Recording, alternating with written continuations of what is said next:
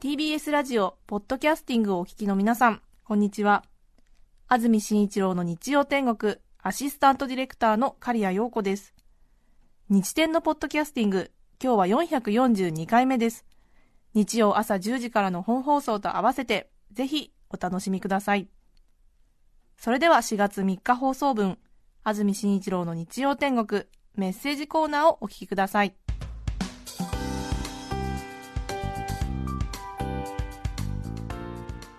さて今日のメッセージテーマはこちらです。私の気分が上がるとき福岡市のむっちゃん43歳女性の方からいただきました。ありがとうございます。ありがとうございます。私の気分が上がるときはタコ刺しを見つけたときですきっかけは特になかったと思うのですが数年前からタコの刺身が大好きになり、はい、スーパーに買い物に行くとまずは魚のコーナーに直行しています、はい、タコの刺身があればよしとテンションが上がりそれが近海で採れた生のタコだったらガッツポーズが出そうなくらいさらに気分が上がります、はい、さらにそれが夕方から始まる割引になっていたりすると自分が買わなければならないという使命感に変わります、はい、ポン酢とネギで食べるか醤油とわさびかシンプルに粗塩で食べるかどうやって食べるか考え始めると嫌なことがあった日も気分を上げることができます。最近では職場の同僚や友達と飲みに行くと私が言わなくてもタコ刺しがあるかどうかを聞いてくれてあれば頼んでもらえるようになりました、えー、刺身の盛り合わせの中にタコは入っていますか？と聞き続けた私の結果です。自分でもどうしてこんなに好きなのか理由は分かりませんがお金もかからずに私の気分を上げてくれるタコ刺しに日々感謝の毎日です。はあ。タコ刺しね。私もタコ刺し結構ハマった時期ありますね、もう、うん、タコ刺し、タコ刺しなんて言って、えー、そうかそうか、とってもよくわかります。そうですね。はい。イケポンさん40代男性の方ありがとうございます。ありがとうございます。私の気分が上がるときは入浴時です。髪を洗うとき座って洗うのですがシャワーのフックが高い位置にあり立ち上がって外すのが大変面倒です。はあありますね。ホースを持って勢いをつけて押し上げるとシャワーヘッドが外れるのですが。はいはいなるほど。よくわかりました。もう一度いきますね。はい髪を洗うとき座って洗うのですがシャワーのフックが高い位置にあり、はい、ありますね、ね、低いところと高いところがあって高いところね立ってシャワー浴びるときにかけるフックなのかな。シャワーのフックが高い位置にあり立ち上がって外すのが大変面倒です、はい、ホースを持って勢いをつけて押し上げるとシャワーヘッドが外れるのですが 当たり前ながらシャワーヘッドが落下してきます。キャッチを外すと直撃を受けますがうまくキャッチできるとかなり気分が上がります。反射神経の鈍い私は結構な確率でシャワーヘッドの直撃を受けるのですが何度か直撃を受けるうちに立って外したら負けのような感覚が芽生え最近では必ずと言っていいほどチャレンジしています。こんな私は今年今月42歳です。あら。同世代。同世代。わかりますね。うんちょっと硬いですもんねホースが。ホース硬いですよね。硬、うん、くてちょっとその硬さのこうねちょっとわかりますよ。こうね。痛いよな、うん、だったら。うまくねシャワーヘッドをずっとこうなんかこう中央の方に位置できたら。それはそれでねなんかね、えー、こう、えー、傘をこう手のひらの上に乗せてこうなんかバランス取るみたいな感じで楽しいかもしれませんね。ね。42歳ですか、うん、どうぞお大事に墨田区の破壊神恵比寿さん14歳男性からいただいています。ありがとうございます。あありがとうございます。先々週靖国神社に参りました破壊神恵比寿です、えー、電話ねしてくださった方ですね。はい前回は放送中、今日中に開花宣言発表は確実などと豪語した末、開花宣言の発表がされないという事態を招き、開花宣言の発表を楽しみにされていた方々に残念な思いをさせてしまいました。大変申し訳ありませんでした。また、帰宅後、録音しておいた放送を聞き返したところ、私の鼻息が大変うるさかったということが判明し、リスナーの方には大変お聞き苦しい思いをさせてしまいました。大変申し訳ありませんでした。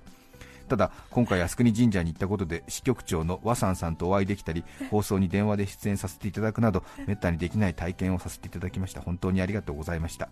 お詫びと感謝です。この人ね14歳なんだよね。14歳なんですか？中学生なんだよね。びっくりしたね。電話で話した時には30くらいなのかなと思ってたんですけど。若者と思いましたけども、うん、そこまでとは。ですよね、えー、もうねあの先々週放送聞いた方はお分かりかと思いますが、はい、私たちが東京の桜の開花宣言をいち早く知ろうというえ試みをしていて、はい。一昨年はスタッフを標準木の周りに配置させて動きを探ってたんですけれども今年はちょっとそれはしなかったんですけどそうしますとラジオを聞いてる方が率先して標準木の周りに行ってくださっていてでしかもそれが複数いたということで、えっと、現場で落ち合いなさいっていうようなことを電話でそれぞれ伝えたらうまく落ち合えたということなんですけども 一人はね和さんさんという方でもう一人はこのえ破壊神恵比寿さんっていう人なんですけどえねえ。でねあの2人早く見つけてって言ってもう一人の人がなかなか見つけられない理由が分かりましたね。14歳です。中学生ですからね。えまさかまさかのね。ちょっとしたね軽い事件にすら発展しますよね。知らない子に話しかけてね。もしかしてなラジオ聞いてるのかな？なんて言ったりとかして 危ないっていう。もし間違ってたら危ない危ないっていうことになりますからね。ありがとう本当に。本当にありがとう多感な時期にねえ私たちに心を寄せてくださって本当に感謝のしようがないけれど。嬉しいです。ね。はい。ようこそ AM ラジオへ。ね。筑西市のいぶし銀太郎さん35歳男性の方ありがとうございます。ありがとうございます。私の気分が上がるときは腕立て伏せをし終えた直後です何でも自己啓発本によると腕立て伏せを20回以上すると脳からエンドルフィンというホルモンが出て気持ちをポジティブにし人生を成功に導いてくれるのだそうです。はい。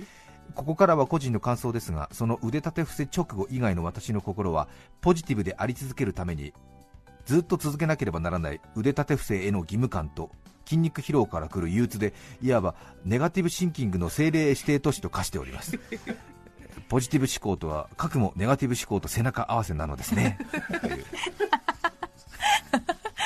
深いですね。深いですね。ええなるほどね。ね。か。る気がするな。腕立て伏せをするとえエンドルフィンが出るからえ出るから。気持ちをポジティブにしてくれるから、これをずっとやり続けなくちゃいけないって考えるとネガティブになっちゃうというそりゃそうですよね。体も痛いし。なってなでもやらなくちゃポジティブになれないし、うんやらなきゃいけないんだなポジティブになるためでネガティブ思考ってポジティブ思考はいつまで続くんでしょうね。うん。でも確かに分かります、うんとてもわかります、うん、とってもねあの嫌なんですよね、体のため、健康のため、そしていつまでも若々しくいたいあなたのために腕立て伏せをしなくちゃいけないっていうことは分かるんだけども、それが憂鬱なんだよね、分かりますよ。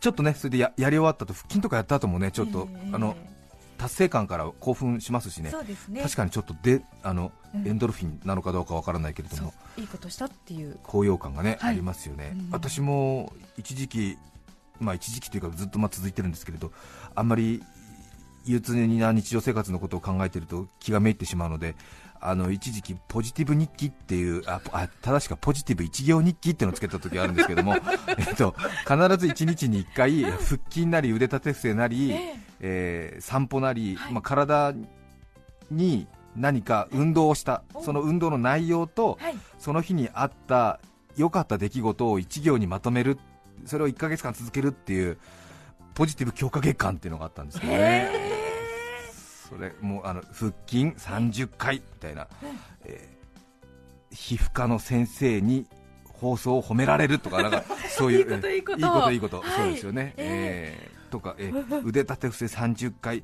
えー久しぶりに新井さんに会ったとか、なんかそういうなんかこういうあ辞めた昔の同僚なんですけど、えそういうことを書いたりとかして、そうん。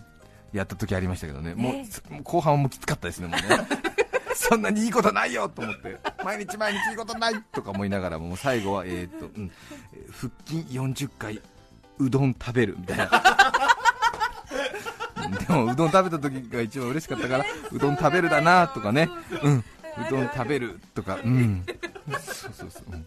そんなことになっちゃって、もう最終的にはもうなんかひねり技みたいになっちゃって、えー、あーみたいな、プップップーみたいな、柔軟体操15分、靴の汚れが気にならなかったみたいな、え？みたいな。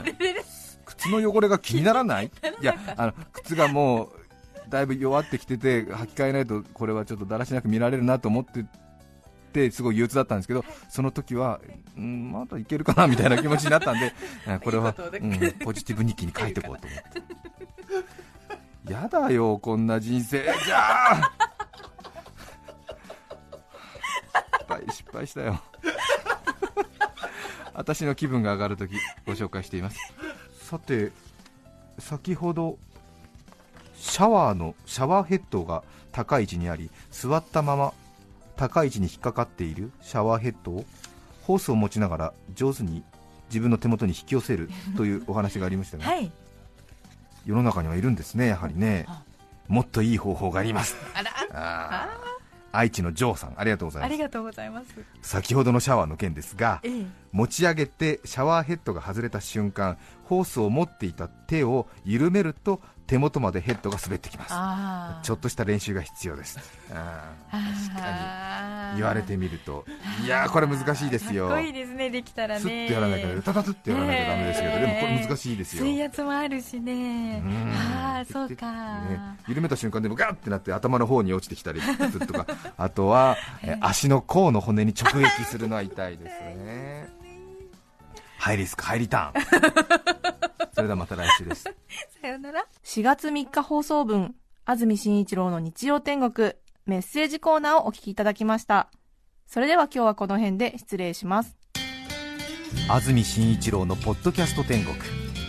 すね毛ぼうぼう意気揚々おすすめ映画は灘そうそう。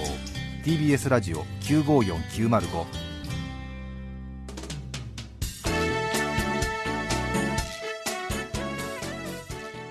来週4月10日の安住紳一郎の日曜天国。メッセージテーマは手作りの思い出。ゲストはインスタントラーメン研究家大山即席斎さんです。さて私刈谷陽子はこの4月で番組を離れます。腰方4年たくさんの知った激励に感謝を申し上げます。それでは来週も日曜朝10時 TBS ラジオでお会いしましょう。さようなら。安住紳一郎の「ポッドキャスト天国」これはあくまで試供品皆まで語れぬポッドキャスト。ぜひ本放送を聞きなされ。TBS ラジオ954 905